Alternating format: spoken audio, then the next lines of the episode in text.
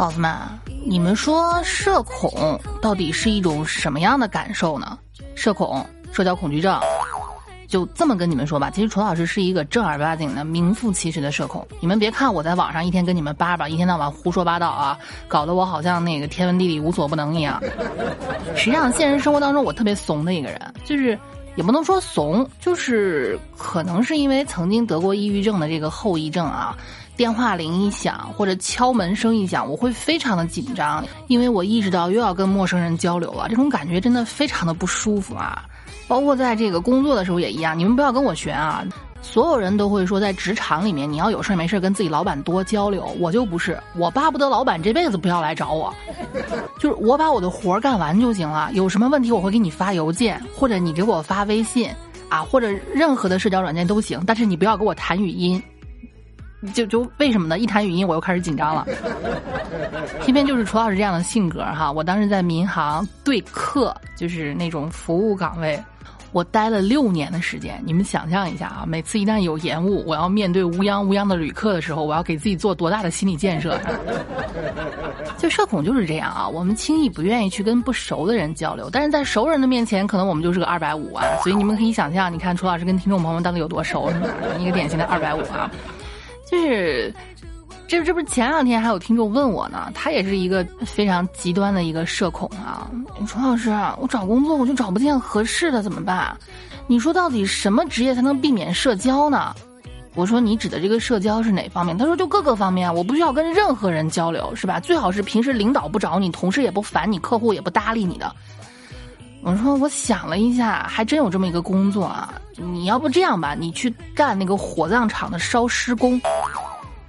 啊？为什么？我说这个工作绝对没有人打扰你，对吧？白天领导白天领导不在，晚上你就是领导，同事基本没有，客户也不说话。啊，楚老师，那万一客户说话了怎么办？我说你把火开大呀。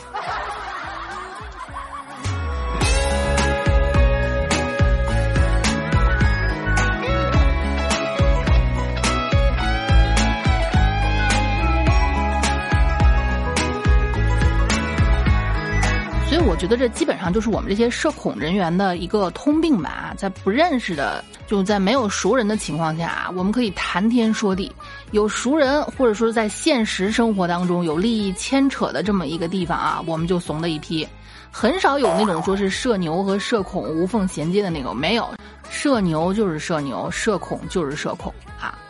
但是呢，最近我关注了一个群体，就这个群体让我觉得非常的割裂。你说他们是社牛还是社恐呢？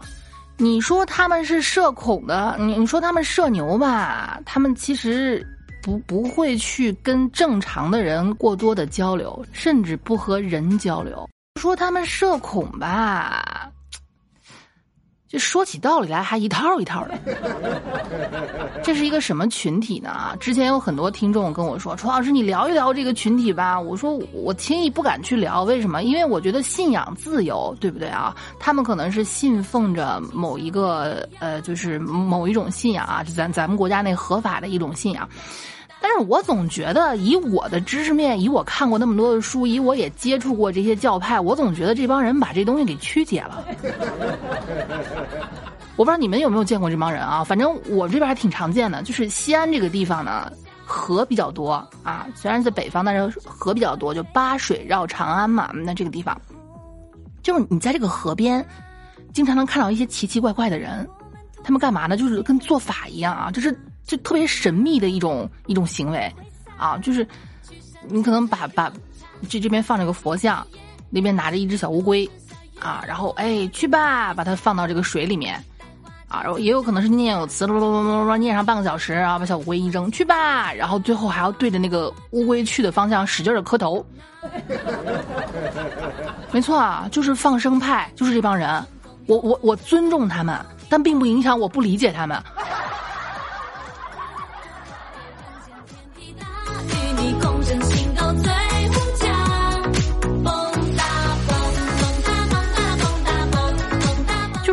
啊，他们就是在进行某种仪式啊，放生的时候嘴里面念念有词，然后再进行某种祭祀仪式，让人看了虔诚又特别的肃然起敬，是吧？就是咱也不知道这帮人是干了多大坏事儿。你要问他们为什么放生呢？就是啊，攒功德，对吧？啊，你看我或者平时呢，我比较的啊，我比较的虔诚，我已经不跟这个浮躁的社会，跟这些有罪的人啊，因为就是在佛教当中，众众生皆有罪嘛，他活着是来赎罪的哈。我也不知道说的对不对，如果说的不对，欢迎大家指正，好吧？这是我的理解啊。呃，然后我不跟那些罪人交流，我就跟花花草草、跟树木、跟这些动物交流啊。你说他们社恐吗？挺社恐的吧？哈，你要说他们社牛嘛？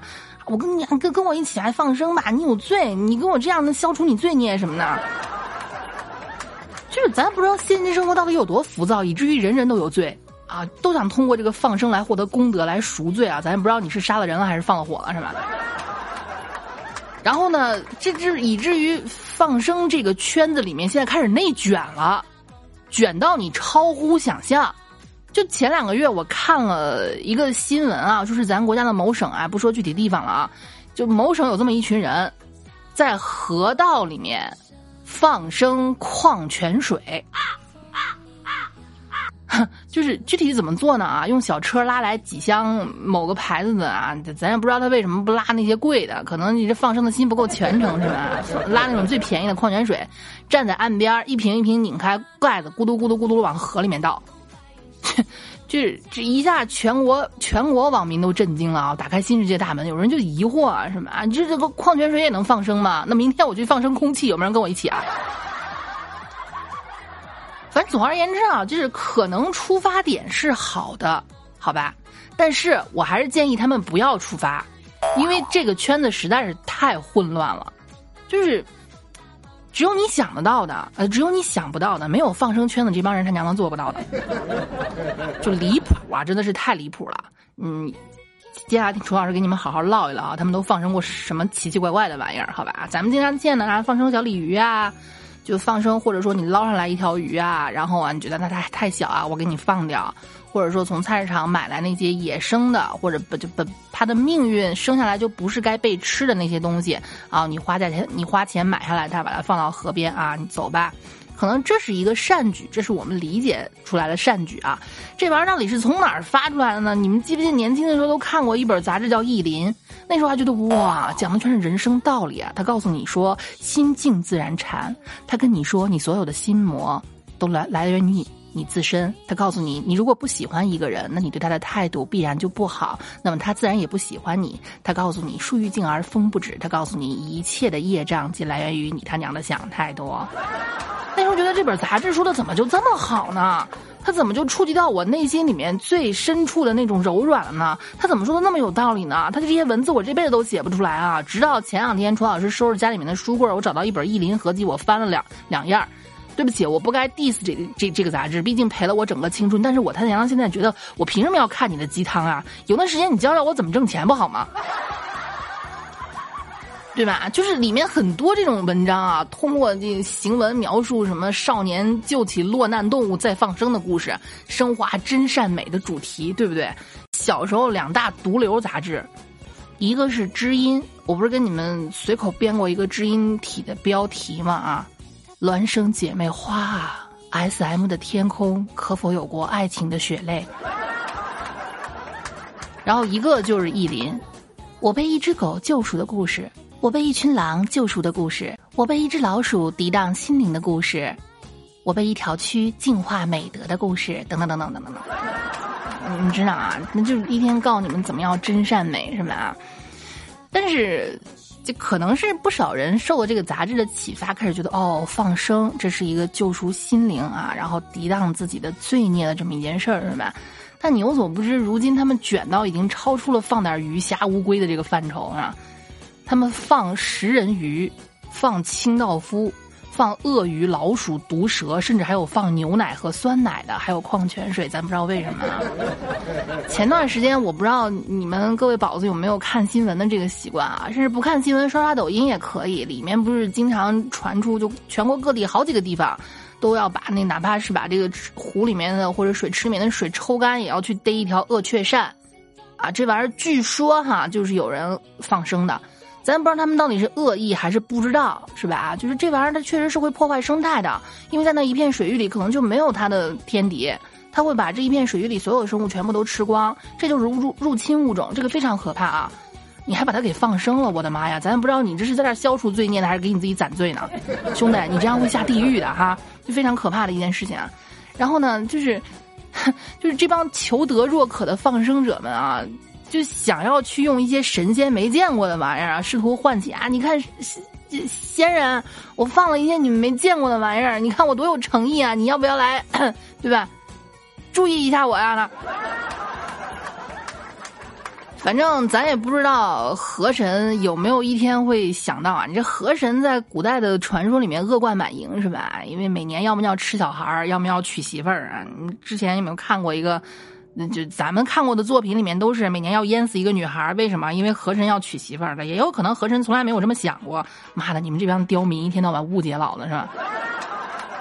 但是，即便是恶贯满盈、名声在外、就臭名在外的河神，也有他。我估计他不会想到，他有一天会尝到蒙牛酸酸乳是什么味儿。咱不知道这帮人为什么要放成牛奶是吧？啊，牛奶和酸奶。就我我我无意间潜到一个他们放生的这个贴吧里面去看过，他们的意思是什么呢？是牛奶和酸奶含菌量很高，菌呐，菌群啊，全是生命啊，你懂不懂？生命。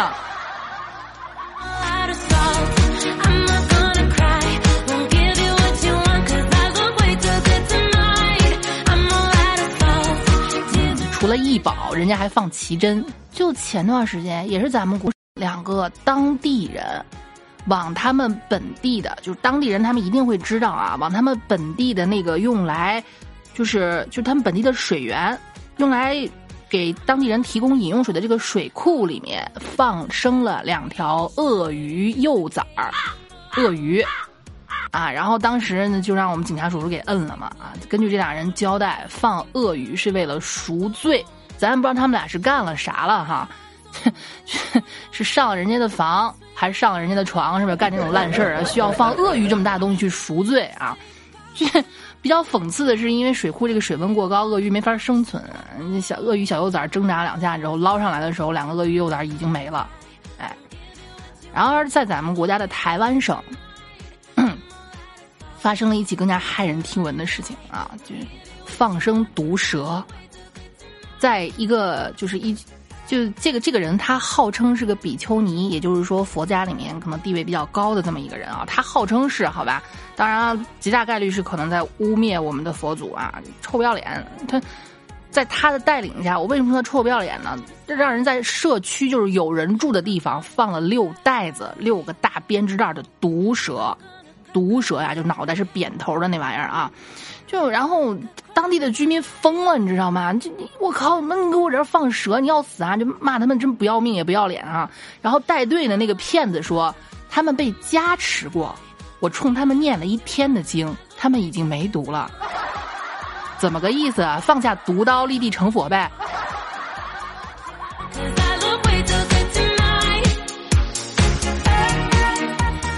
这更离谱的也有啊，然后有有有人放了一千条鲳鱼的鱼苗，所谓鲳鱼其实就是从来自于亚马逊河的一个凶猛的物种啊，红鲳鱼也叫食人鲳，你把一块肉放下去一两秒钟，它能给你咬的什么都不见。就它这个，就当时我记得看过一个纪录片哈，有人记录过这种鱼的咬合力，一根手指头粗的木头放它嘴里咔吧一下就断了，所以你们想象它对这个当地的生态会造成什么样的迫害，是不是啊？然后还有一些前卫的艺术家哈，你不要说这些可这些比较少见的物种放这个是犯法，对，其 常见的你也不能随便放，是不是？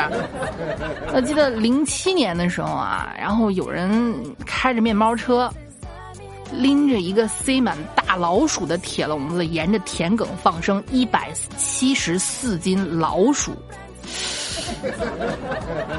呀，我光想到这儿，我头皮都发麻。你们就想啊，这老鼠就顺着田地四处流窜，人家当地是有人住的，就跑到村民家里面，直接就跳进米缸了，还在还还追着人跑啊！是你们确实是冲他念经了，能看出来，这帮人这帮耗子都挺勇猛的。是吧？所以呢，一帮人就包围了这些放鼠的人啊，把他们扭送进派出所了。好吧，就是这些呢，都可以说是缺乏基本常识，盲目放生。那有些人他不仅没有放生，他还杀生了，那是怎么回事呢？哎，我又要不要脸了，且听下回分解。你咬我，咬我呀！